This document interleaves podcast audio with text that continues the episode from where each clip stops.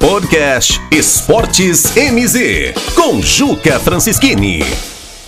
Quase vencida a etapa dos campeonatos estaduais. Aqui no Paraná ainda não, ainda vamos aguardar aí a definição de quem será o adversário do Cascavel, para que daí as duas semifinais sejam realizadas e para ver quem vai decidir o título paranaense. Enquanto é dada essa pausa aí no Campeonato Paranaense, o Operário agora foca totalmente no Campeonato Brasileiro da Série B. Sem dúvida nenhuma, um dos melhores campeonatos brasileiros da Série B de todos os tempos. Porque é quase uma mini Série A. É quase uma mini Série A.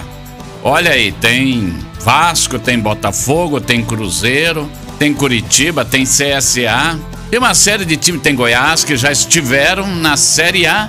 Em torno aí da metade dos times dessa Série B já estiveram na Série A. E aquilo que é o desejo de muita gente aqui em Ponta Grossa de ver o Operário numa Série A, pode ter certeza que esse campeonato ele tem um cheirinho de Série A. E assim deve ser encarado pelo Operário Ferroviário.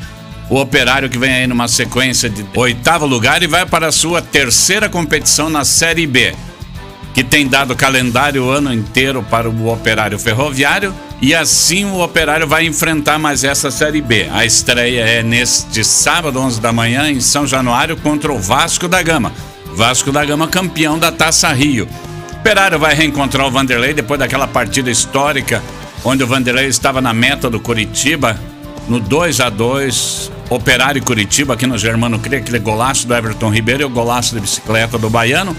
Mas é uma boa estreia, uma estreia que já vai dar qual vai ser a medida desse campeonato brasileiro da Série B. O mais difícil, sem dúvida nenhuma, dos três que o Operário disputa nessa competição nacional. Podcast MZ Esportes, com Juca Francischini.